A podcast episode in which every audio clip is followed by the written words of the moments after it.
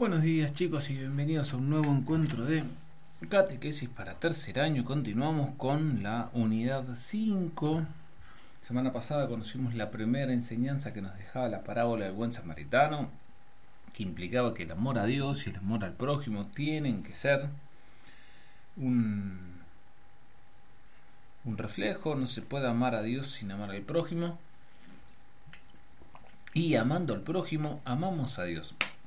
Vamos a ir ahora a la primera acción, que es lo vio, que implica la segunda enseñanza.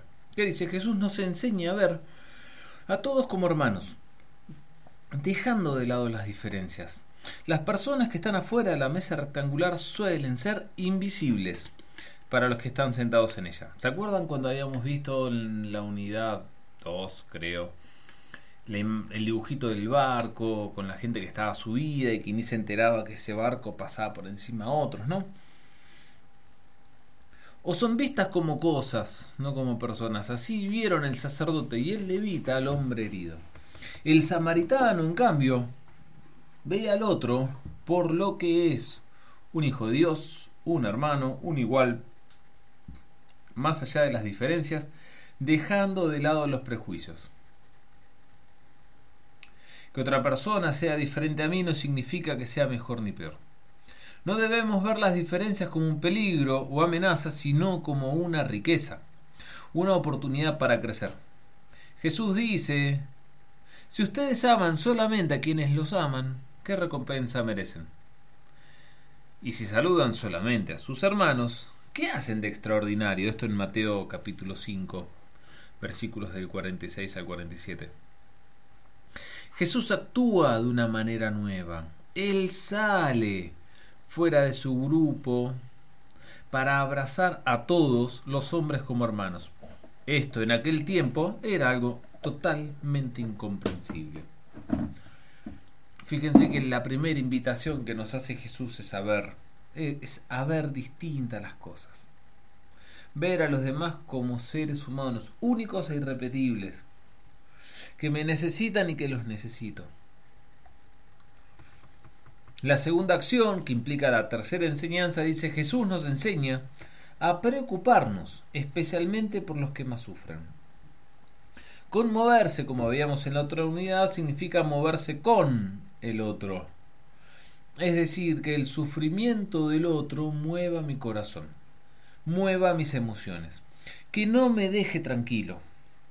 Jesús se conmovía ante el sufrimiento de los hombres, especialmente de los más necesitados, los enfermos, los rechazados por todos los pobres, aquellos por los cuales nadie iba a pensar, aquellos por los cuales nadie se conmovía, aquellos que nunca serían invitados a una mesa.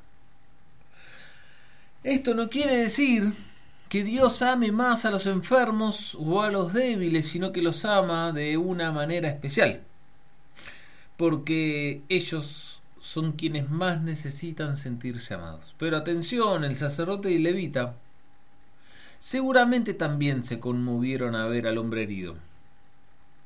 Por eso no basta con conmoverse. Hace falta el paso siguiente. No alcanza con decir, uy, qué cosa terrible lo que está pasando. No, no, no. ¿Te conmoves? Bien, entonces movete. Hace algo. Y recién ahí, como en la tercera acción, aparece el moverse. Pero antes de moverse tuviste que haberte conmovido y antes de haberte conmovido tuviste que haber visto lo que pasa. La tercera enseñanza nos deja la cuarta, la, perdón, estoy, un poco cansado, son las doce y media de la noche, no hay más. Eh, la tercera acción del buen samaritano nos deja la cuarta enseñanza, que es que Jesús nos enseña a hacernos prójimos, o sea, aproximarnos especialmente de los que tengo cerca. Prójimo significa próximo, el que tengo cerca. Así mis prójimos son las personas con las que convivo todos los días. Papá, mamá, em, mis hermanos, quizás mis abuelos. Antes de esta cuarentena tus compañeros, tus profes. En cierto modo, en cierto sentido, todo hombre es prójimo, aunque viva lejos, porque en algún momento podría estar cerca mío. Pero prójimo real es el que está junto a mí, porque solo a éste puedo amarlo con hechos concretos. Jesús le pregunta al escriba, ¿cuál de los tres se portó como prójimo del hombre herido?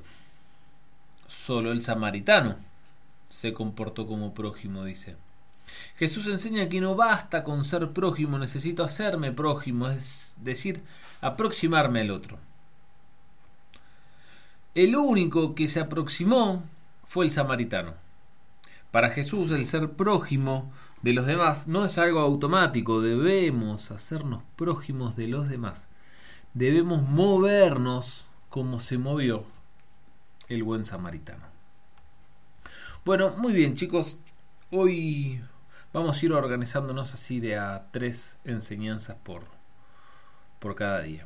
Eh, la semana que viene vamos a continuar con un tema que me parece, me parece bastante importante, pero por sobre todo se los quiero ir adelantando para que lo vayan meditando. Que el amor no es un sentimiento, que el amor es una decisión, que el amor es decidir hacer algo por el otro bueno, o sea, algo bueno por el otro, más allá de toda ventaja personal.